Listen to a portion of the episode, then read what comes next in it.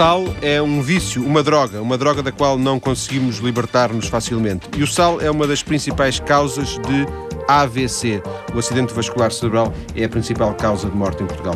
Em Portugal parece que ainda não acordámos para o problema e só a classe médica, ou pelo menos uma parte da classe médica, está preocupada. A Sociedade Portuguesa de Hipertensão organiza amanhã um encontro internacional sobre o assunto. Quer ver estratégias para reduzir o sal na alimentação. O médico Luís Martins é o presidente da sociedade, está em estúdio, está na TSF esta tarde. Muito boa tarde, doutor. Boa tarde. Concorda com, com o que eu disse? Se não concordar, esteja à vontade, que há pouca gente ainda preocupada com, com, o problema. Concordo em absoluto. Eh, nós costumamos dizer como mensagem principal que o sal é a principal toxicodependência dos portugueses, porque ele é tóxico, porque provoca doença, e eh, provoca dependência. Nós somos dependentes do sal em termos alimentares eh, e, portanto, é uma toxicodependência. Para já é quase, é quase uma, uma campanha só de, de, pouco, de alguns médicos eh, ou, ou por outras palavras, quem é que acha que se devia juntar a esta cruzada? Toda a gente. Desde os políticos aos intervenientes no, no, mercado em termos de distribuição alimentar, aos produtores dos alimentos, porque isto é uma questão eh, da sociedade portuguesa como um todo. Eh, é uma questão cultural. Nós ingerimos demasiado sal nós temos alguns problemas específicos eh, que nos diferenciam dos países onde nós nos inserimos, por exemplo, de Espanha, de França ou até dos países da, da Europa Ocidental considerada desenvolvida. Nós somos o único país em que se morre mais de acidente vascular cerebral eh, e menos de doença coronária. Todos os outros também têm. A taxa de mortalidade primária é a doença cardiocérebrovascular, mas tem uma eh, diferença. Nós morremos mais de cerebrovascular, eles morrem mais de cardiovascular. Eh, em Portugal, o cardiovascular é a segunda principal causa. Ora, o sal tem eh, relação direta com com o acidente vascular cerebral. Para além... Direta e comprovada. Não, e é- comprovada. Não, não, não, não, não. Comprovado, não estamos a falar de palpites, eh, de forma nenhuma. Às vezes, quando digo palpites era neste sentido, às vezes a ciência ainda não conseguiu... Hum, não. Não, aqui porque nós também temos um outro indicador que também é preocupante para nós, não tanto como Sociedade Portuguesa de Hipertensão, mas como, eh, como médicos. É que nós também temos o mesmo problema com o cancro do estômago e o sal também tem, também tem aí um papel de uh, profundo culpado porque é agressor da mucosa gástrica, facilitando a infecção por Helicobacter, eh, e portanto nós também temos mais neoplasia gástrica, e um dos elos é também o sal. Temos praticamente o mesmo problema que temos com a hipertensão. Mas deixe-me manter aqui a questão ao nível médico. Isto, isto que nós estamos, de que nós estamos a falar hoje interessa aos hipertensos? Interessa. Sobretudo aos hipertensos? Interessa aos hipertensos. Imagino que eu, que eu não tenho hipertensão nenhuma, posso estar à Pode vontade com o sal? Não. Não. Não. não interessa aos doentes, interessa aos saudáveis. Aos saudáveis, porque é a forma mais lógica de prevenir o desenvolvimento da hipertensão. Porque nós, ao longo dos anos, vamos envelhecer os nossos vasos e vamos ter uh, uh, tendência para a pressão arterial subir. Portanto, interessa aos saudáveis para não virem a ser hipertensos. Aos e, que ainda hoje são saudáveis. Aos que ainda hoje são considerados saudáveis. Uh, interessa também, particularmente, aos doentes já hipertensos, porque é uma das causas da elevação da sua pressão arterial e pode até ser uma das causas pelo qual a medicação não é tão eficaz eh, quando, eh, quando tomada. Porque quando nós temos uma dieta rica em sal, muitos dos medicamentos atuais funcionam menos, conseguem baixar menos a pressão arterial do que se nós tivéssemos uma dieta com restrição salina. Por vezes aparece, é, ouve-se esta expressão, um problema de saúde pública. Estamos é um, perante, é um problema de saúde pública. É este. o principal problema de saúde pública na, na, nossa ótica, porque estamos a falar de uh, atuações com baixo custo em termos populacionais e até para o Estado, que podem fazer cair na vertical a nossa principal uh, causa de morte e de incapacidade, que é o acidente vascular cerebral. Nós estamos a... de algo que depois tem custos ao nível da saúde, custos, custos financeiros Custo, elevadíssimos. É? Elevadíssimos, é? repare. O segundo, a segunda maior fatia que nós usamos, por exemplo, em termos de fármacos, eh, são os antihipertensores. Porque a primeira são os fármacos todos, portanto, aqueles que não cabem nos grupos principais. Agora, dos grupos principais, antibióticos, antidepressivos, anti-inflamatórios, a principal fatia em Portugal são antihipertensores. Significa que alguma parte destes antihipertensores não estão a ser eficazes Provavelmente porque a maior parte das pessoas ingerem sal a mais. Uh, já não falamos no desperdício nem outra questão. Portanto, logo aí temos uma poupança enorme. Temos uma poupança enorme em uh, dias uh, de, de vida ativa, de vida ativa perdidos. Sim. Repare, Porquê é que o acidente vascular cerebral em Portugal, quando nós interrogamos as pessoas, e nós fizemos vários estudos sobre, sobre esse aspecto, até para percebermos o que é que tínhamos que fazer em termos de mensagem, em termos de campanha, não fizemos estudos científicos, fizemos aquilo que também se faz, a sociedade também fez aquilo que, que, que os outros fazem, fez sondagens de opinião uh, e foi saber uh, o que é que a população sabia acerca da hipertensão, foi saber o que é que os médicos sabiam acerca da hipertensão, o que é que os farmacêuticos sabiam e tivemos alguns resultados surpreendentes. Porque uma coisa é nós acharmos que, outra coisa, como disse há bocado, palpites. Nós, para não darmos palpites, fomos fazer sondagens de opinião. Eh, e tivemos algumas, algumas surpresas. Tivemos até algumas surpresas no que é que as pessoas sabem acerca do sal ou dos fármacos eh, que, que são usados. Porquê é que o acidente vascular cerebral em Portugal eh, as pessoas não têm a percepção da sua gravidade como problema de saúde? Porque não tem visibilidade pública. A pessoa que teve um acidente vascular cerebral a esmagadora maioria, ou faleceram, ou estão escondidos da opinião pública porque estão de tal maneira limitados que não vêm ao local de trabalho, não andam na rua, não vão ao cinema, não vão ao restaurante, estão normalmente em casa, porque a maior parte deles estão seriamente afetados Sim. do ponto de vista de mobilidade, ou estão, eh, não quero utilizar eh, expressões de depósitos, mas estão em eh, unidades de cuidados continuados, estão em lares, e portanto não há visibilidade pública para a dimensão do problema, mas essa é que é o nosso principal problema problema. Ora, repare que a poupança em termos de cuidados de saúde que isto pode gerar, em termos financeiros e para a sustentabilidade Até do eu sistema é que, enorme. que o que se gastaria em sensibilização é, é um valor ridículo, ridículo face, face àquilo ridículo. que se poderia poupar.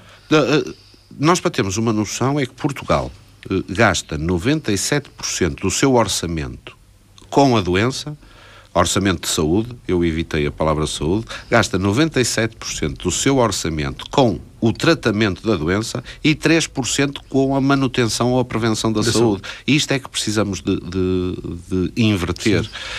Uh, nós temos três epidemias no mundo, uh, países desenvolvidos, em vias de desenvolvimento, ou mesmo os países mais pobres, que são a hipertensão arterial, a diabetes uh, e a obesidade. Estamos a falar de Portugal. Estamos a falar de Portugal. Portugal e Portugal revê-se é, nestas três. revê-se nestas três. Têm todas a mesma gênese, que é a nossa genética como pessoas humanas não está adaptada para os nossos hábitos de vida. E, portanto, nós comemos demais, somos sedentários, vamos desenvolver diabetes, vamos desenvolver hipertensão, vamos ser obesos. E depois as três interagem. Portanto, isto no fundo é um problema da urbanização, ou seja, a taxa da população que deixa hábitos rurais para hábitos urbanos. Em Portugal passou de 24, 25% há três décadas para 55% em 2005. Portanto, 55% da população portuguesa está urbanizada, tem os hábitos urbanos. Está sentada. Portanto, está sentada, come demais, consala mais e vai ser uma população doente no curto médio prazo. Eh, do seu ponto de vista, fazia falta, não sei se, se é muito ambicioso, se calhar o, a, a, gravidade da situação assim o exigiria uma espécie de um plano integrado. Por exemplo, não há, não há uma lei em Portugal que limite. Não, não há. Penso, os, os, penso, limite que, os valores. penso que, felizmente, eh, o Poder Legislativo já está a olhar para esta questão. Na sequência da lei do tabaco, começou-se a preocupar Uh, efetivamente com os problemas de saúde pública, com os problemas que são os hábitos. Uh, começou, penso que nós contribuímos de alguma forma a alertar para esta questão, porque é uma questão que não custa dinheiro. Fazer alertas, chamar a atenção e pode gerar poupanças enormes no médio e longo prazo e benefícios de saúde faz falta alguma legislação nesta questão. É evidente que eh, eu não sou lírico a pensar que é só com a educação que nós eh, resolvemos esta questão. Nós temos de ter algumas balizas. Sobretudo até para, alguns produtos específicos, que são aqueles que mais contribuem para a nossa ingestão salina no dia a dia. O caso, por exemplo, do pão. O caso, por exemplo, do pão. E poderá haver mais alguns exemplos. Mas o pão é paradigmático porque, primeiro, o pão não é réu nesta questão eh, o pão é um alimento essencial para o ser humano. A própria Organização Mundial de Saúde, que define regras relativamente ao consumo de sal diário de um adulto, também define que nós devemos comer entre 40 e 50 quilos de pão por ano, por causa da questão dos cereais, por causa da questão das farinhas, e, portanto, o pão é essencial. O pão com sal a mais é que é o réu.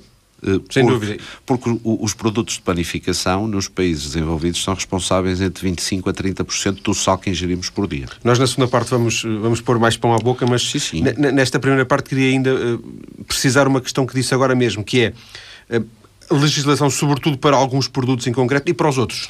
Para os outros, eu defendo que a legislação seja, sobretudo, uma legislação acerca da rotulagem dos, dos, dos alimentos.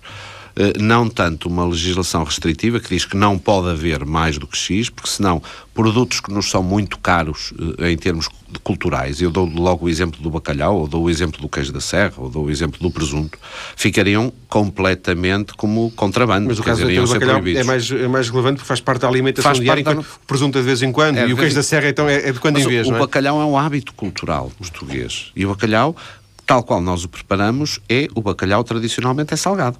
Ora bem, nós podemos aconselhar que se demolhe mais, mas não podemos proibir que haja peixe eh, curado com mais de X gramas de sal, porque então eh, não existiria nenhum.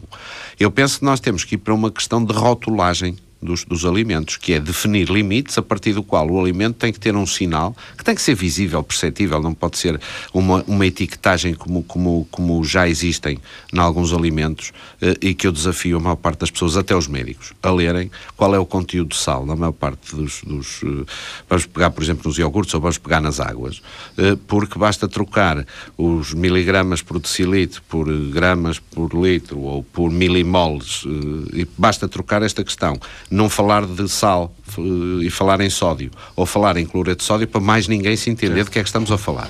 E, portanto, é muito Teria mais... que ser bem, bem claro, bem, bem, bem, semáforo. bem a, minha, a minha proposta é um semáforo vermelho, amarelo e verde. E a partir daí põe-se um problema. Tem mais de X, tem que ter um sinal vermelho. Tem menos de Y, tem que ter verde. O meio está o amarelo. E deixa, e deixa aos consumidores a responsabilidade. Deixamos aos consumidores a responsabilidade, mas, sobretudo, a responsabilidade das sociedades científicas, dos profissionais de saúde, dos mídia e do Estado em educar para a saúde. E eu acredito que as pessoas, com os instrumentos que nós lhes devemos dar, acabam por fazer as opções mais corretas se nós escolhermos as mensagens. E é isso mesmo que também vamos tratar amanhã. É quais são as mensagens que nós devemos passar. Porquê? Eu vou-lhe dar um exemplo que me parece que é paradigmático. Uh, provavelmente tem filhos. Uh, o senhor está, como qualquer português médio, a ingerir entre 12 e 12 gramas e meio de sal por dia, quando deveria ingerir 6. Ora, um miúdo, eh, por exemplo, entre os 4 e os 6 anos, que já come com os pais à mesa e que já adquire os hábitos da família, eh, deveria comer não os 6, mas 3. Ou seja, ele quando uh, come da minha comida está a, comer está a comer 12 gramas de sal por dia quando deveria comer 3. Está a comer 4 vezes 6. mais. Ora, portanto, se nós menos. adotarmos esta mensagem, chamarmos os cuidados e uh, conseguirmos educar as pessoas, eu não acredito que conscientemente nós queremos fazer mal aos nossos filhos. filhos. E esse é o problema. Portanto, quais são as mensagens que nós podemos usar para educar para a saúde? Nós vamos voltar à conversa daqui a alguns minutos, vamos ter as notícias, vamos também, como disse há pouco, centrar alguma da nossa atenção no sal que o pão tem. Até já.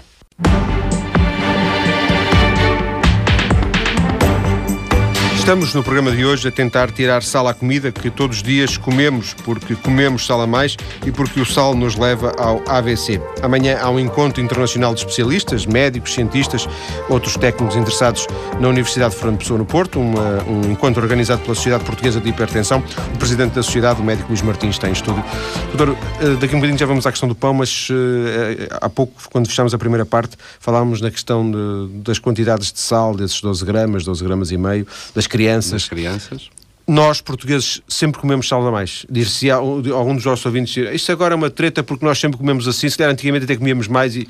e, e, e... Nós, portugueses, eh, culturalmente sempre comemos sal a mais. Sobretudo à, à medida que nos vamos urbanizando, porque não é só eh, a alimentação que leva sal a mais é os hábitos que perdemos, porque o hábito rural também tem sal, mas come muito mais vegetais, muito mais cereais, muito mais produtos da terra.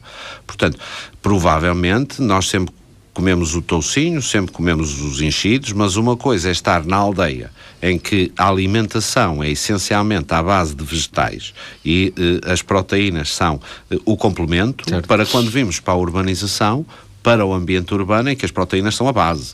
Uh, as pessoas preferem comer um hambúrguer do que comer as batatas. Ou come-se muito menos uh, hortaliça, muito menos vegetais, muito menos fruta. E quando se come, não sei se me, se me permite a interrupção, porque antes de começarmos o programa estava a dar um exemplo interessante que eu queria recuperar, que é a história do feijão que eventualmente comemos, mas de lata, ou dos espargos de lata. Esse de, é o problema. E essas de latas é. é, é Essas é, latas é são sal. um veículo de sal. Porque o conservante é muito de cloreto de sódio. Repara uma coisa, é possível adaptar e a sociedade tentou fazer isso e temos um livro de receitas, das receitas mais ou menos tradicionais E, e, portuguesas. e esteve cá outro dia uh, para nos falar desse livro, precisamente. Desse livro. Uh, esse livro de receitas foi uma demonstração de que é possível alterar as receitas tradicionais portuguesas para uma a mesma receita saudável sob o ponto de vista de sal. Portanto, sob o ponto de vista de consequências para a hipertensão arterial. Porque basta pequenos truques.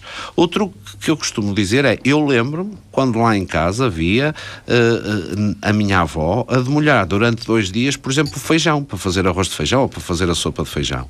O, o grão também estava em água durante dois ou três dias para demolhar. Ora, neste momento, nós não usamos isso porque é muito mais fácil chegar ao supermercado e comprar uma lata de feijão ou comprar uma lata de grão. Ora, esse grão que nós vamos usar é que é o responsável por grande parte do sal que vem para a comida. Portanto, 70% do sal que nós ingerimos vem nos alimentos que comprarmos para confeccionarmos e vem das comidas que ingerimos fora de casa. Só 20% é que vem de sal adicionado durante uh, a cozinha, a nossa cozinha. Portanto, é nesses 70% que nós temos que tentar atuar e provocar algumas diminuições de médio e longo prazo. E é aqui que entra o pão, porque o pão é. Uh, é aqui que entra o pão. O pão é uma fonte de, aqui, também o, de sal. O pão bastante. é uma fonte de sal. Nós já sabíamos isso de outros países, ou tínhamos a percepção do que tinha acontecido noutros países, e fomos estudar na Universidade de Fernando Pessoa qual era o conteúdo de sal no pão. E fomos surpreendidos com os nossos resultados. Nós tínhamos um pão bastante mais salgado do que o pão, por exemplo, espanhol ou do que o pão, por exemplo, francês. Porquê? Porque nós comparámos os diversos teores de pão dos diversos países e fizemos exatamente o mesmo tipo de análise aos pães. E, portanto, o nosso pão tem demasiado sal. 30% do sal que nós ingerimos num dia provém de produtos de panificação. Uh, Está, felizmente. Porquê é que diz panifica, produtos de panificação e não diz pão apenas? Uh, pão, bolachas, cereais, portanto, produtos que resultam da, da indústria de panificação. Mas uh, o pão é a base alimentar dos portugueses. Ainda é a base alimentar dos portugueses e felizmente que o é. Porque o pão, como eu disse, é um produto essencial para a espécie humana. Agora, nós podemos ter pão mais saudável sem ser necessariamente, e lá vamos voltar à questão do fundamentalismo. É possível nós diminuirmos gradualmente o teor de, do, do sal, o teor do pão em sal, sem as pessoas perceberem. Eu não quero pôr uh, os portugueses a comer pão sem sal, porque senão não vão comer e vão continuar a comer o pão anterior.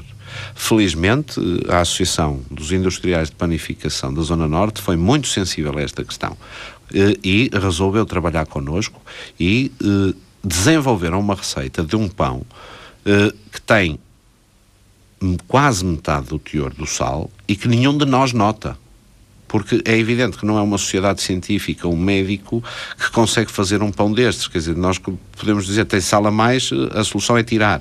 A solução é diminuir e os profissionais desenvolverem um pão que as pessoas não notam. Porque mas nossa... já existe um pão sem sal, às vezes não mas chega ninguém... Pois, mas é um problema, é um veículo publicitário, mas a minha questão é saber se ele é, se ele é uh, vendido. E se é comprado. E, tanto quando li no, no estudo do, do professor Polónia, de que, que se referiu, mesmo, mesmo esse pão uh, sem sal, alegadamente, alegadamente, porque eu não tenho a certeza, só por isso. Não, não, não, alegadamente também tem sal. Também tem sal, Também é? tem sal, tinha cerca de, cerca de 5 gramas por quilo, enquanto que os outros tinham 20, uh, ou uma média de 20 de gramas por quilo. Uh, o problema é que as pessoas estão habituadas a um pão temperado. Nós temos é passar a ter um pão saboroso. O sabor é uma coisa, tempero é outra. O sal dá tempero, não dá sabor. E, portanto, o que é que a IPAN fez?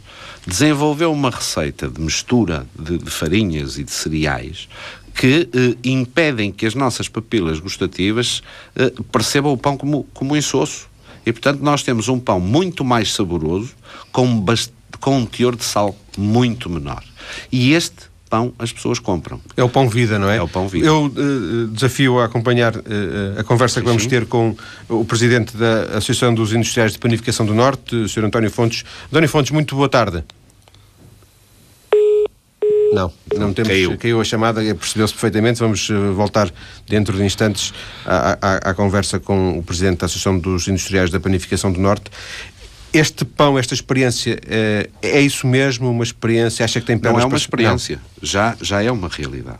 Uh, felizmente, o pão, neste momento, é uma realidade. É uma realidade porque a AIPAN desenvolveu a receita, conseguiu motivar, mas provavelmente é a pessoa melhor para sim, falar também, o António Fontes, conseguiu... Eu perguntava-lhe se acha que, que tem pernas para andar. Não, não, tem pernas para andar, é um pão que já tem vendas significativas na Zona Norte, vai ser estendido a todo o país.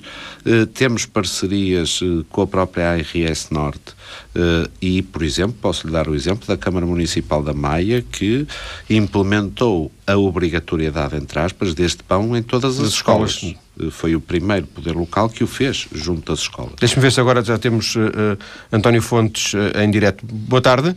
Boa tarde. Viva. António Fontes, diga-me, esclareça-nos uma coisa. Porquê é que o sal, porquê é que o pão tem tanto sal? Nós não o comeríamos de outra forma se ele tivesse um bocadinho menos de sal. É, essa, essa, é exatamente a nossa preocupação de, de, hoje, de agora, de há um ano a esta parte, desde que uh, uh, fomos despolutados e fomos uh, de alguma forma envolvidos neste projeto e nesta, nesta sociedade e nesta envolvência e de preocupação por parte da, da Sociedade Portuguesa de Hipertensão, nomeadamente pelo, pelo professor Luís Martins, quando despolutaram esta situação connosco. Nós voluntariamente uh, fomos até eles, é? fomos até à, à investigação e dissemos-lhe que realmente poderia ser possível. É evidente que nós temos que ter aqui algumas preocupações. As características organoléticas do, do pão não se podem eliminar, propriamente dito, não é? mas podem-se reduzir e essa realmente foi a base de, toda, de todo o nosso trabalho deste último ano. Este Pão Vida é, foi uma experiência feita, uh, é uma experiência recente ou vocês pegaram em alguma coisa que já existia antes e, e adaptaram? Uh, a indústria de panificação já, já fazia algo semelhante. É claro que nós aqui tivemos que puxar um pouco uh, das características dos cereais, apurar as características dos cereais, minimizando o, as características organoléticas em termos de sabor. E o que é que nós fizemos? Arranjamos um processo um processo à moda antiga, portanto, que era de uma, uma, fermentação mais prolongada e de maneira a, a, puxar os sabores dos cereais que estão contidos na própria receita e, e reduzimos em cerca de 30% o, o, o, sal que era incluído na respectiva massa. É? Sendo que uh, é difícil uh, convencer os seus colegas industriais da, da panificação a adotar esta nova, esta nova experiência, digamos assim? Eh, eu diria que a indústria não é difícil de convencer, até será mais difícil de convencer é o público em, em geral e o consumidor em particular. Uh, mas para isso nós uh, estamos à espera e, e, o professor Luís Martins em estúdio com certeza que também sabe disso, nós estamos à espera exatamente de alguns apoios institucionais que permitam, porque nós reconhecemos uh,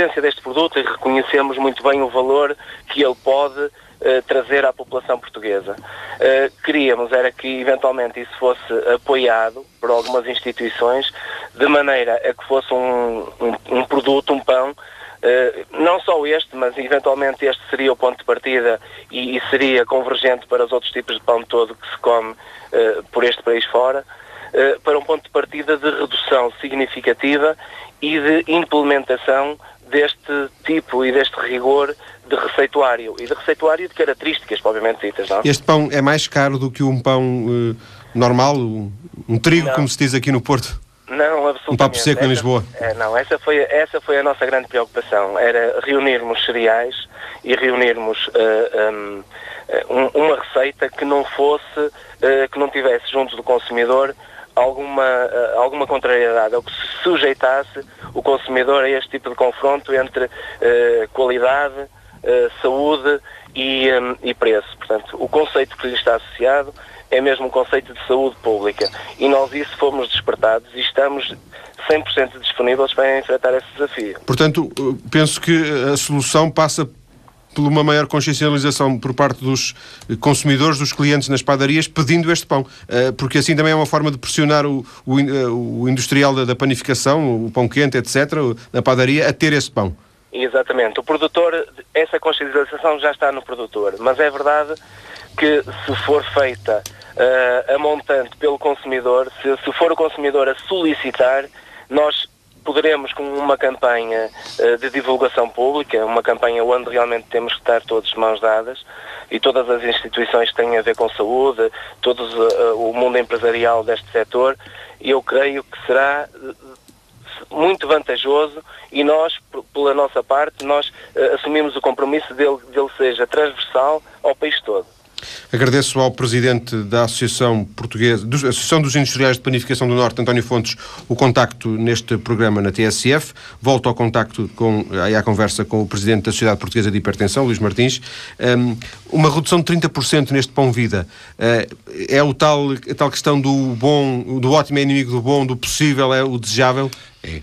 É porque, como disse, eh, esta questão é uma questão de bom senso nós conseguimos desabituar as nossas papilas gustativas uh, em termos de, daqui a 3, 4 anos, conseguirmos maiores reduções salinas no pão sem a pessoa notar.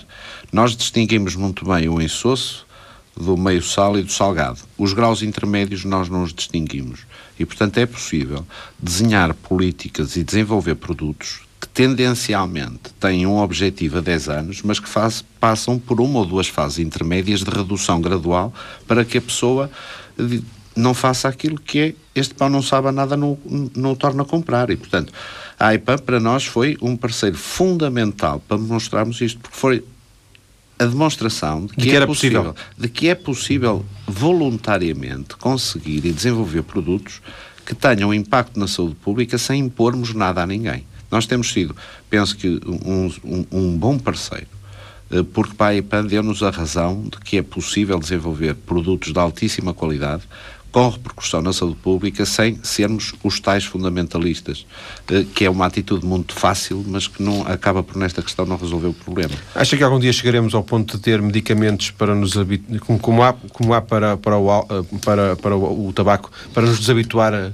porque o problema é um problema de, de hábito enraizado, de vício, de, de, de droga. Que, Nós precisamos sal. de 6 gramas, portanto, aqui não é tanto como o tabagismo que é preto ou, ou preto ou branco. É mais aqui difícil. Há, aqui, aqui é sobretudo uma escala de cinzentos. Repare, nós, no, nós na questão do sal como falámos há pouco. Mas precisamos mesmo, é isso que, que, Se calhar, eu penso que não, eu penso que isto é mesmo uma questão de hábitos e nós... Mas nós formos... não poderíamos passar sem o sal, o sal desempenha algum... não... O sal desempenha um papel fundamental para nós, repare. Levanta-se logo outra questão aqui, por exemplo, que as pessoas não sabem, mas, por exemplo, o iodo, nós não sintetizamos iodo.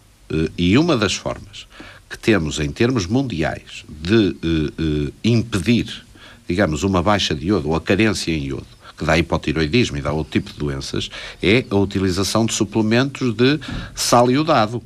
Portanto, em muitos países, a questão da restrição do consumo salino tem que ser feita com bom senso, porque, por outro lado, provavelmente há atitudes também de saúde pública que têm que ser implementadas através de sal iodado. Portanto, isto não é uma situação de preto Sim. ou branco, como no, no tabaco. No tabaco é não se fuma. Sim, mesmo, mesmo no álcool, também não, não, não, seria necessário. Não se, não se bebe. Aqui não. Aqui nós temos de temperar isto tudo. Eu vou lançar aqui uma questão que às vezes uh, tenho, tenho evitado. Há medicamentos que têm sal. Os efervescentes têm uma quantidade de sal enorme. E os sais de frutos? Os sais de frutos e, os, e, e, e alguns, alguns fármacos que são fornecidos em, em, em, formulação efervescente. Tem aspirina, portanto. Tipo, uh, tipo aspirina. Tipo aspirina e tipo, tipo alguns anti-inflamatórios. E, e, há casos descritos das pessoas comerem 14, 15, 16 gramas de sal só por causa, das, só por causa da quantidade de pastilhas que tomam. Portanto, nós temos de ter aqui, uh, por isso é que eu há bocado disse que é uma questão de bom senso, é uma questão de educação, é uma questão de, de, de dos mídias nos ajudarem Deixar de levar o sal para a mesa. Deixar de levar o sal para a mesa. Seria um, seria um princípio. Seria um princípio. Eu não sou tão fundamentalista, porque assim, eu acho é que uh, uh, eu preferia que a cozinheira na cozinha não ponha o sal e depois quem quiser pega na, na, na, pistola e dá o tiro na mesa.